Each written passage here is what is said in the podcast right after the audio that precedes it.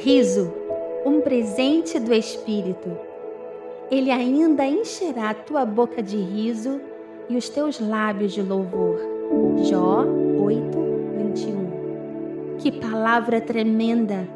O riso é uma expressão da alma, é uma expressão do coração, faz parte da biologia humana e é como um dispositivo de sobrevivência. Nós sorrimos muitas vezes num dia, mas nem percebemos. Rimos para alguém que passa ou quando estamos em um shopping. O riso é uma comunicação, mas nem sempre ele comunica a verdade da nossa alma. Só o Espírito Santo pode conectar a plenitude da nossa alma com o riso dos nossos lábios.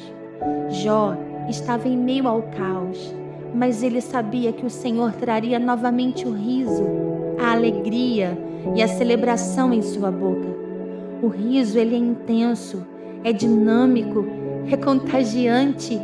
O riso declara que o tempo de cantar chegou, declara que os sonhos se tornaram realidade, que o tempo de espera chegou ao fim.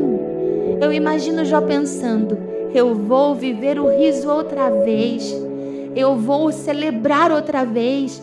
Meu aba ainda vai encher minha boca e os meus lábios de cânticos. Eu sei que vai. Jó sabia pelo Espírito o que profeticamente Lucas 6, 21 iria declarar. Bem-aventurado vós que neste momento estáis chorando, pois a vez de sorrir.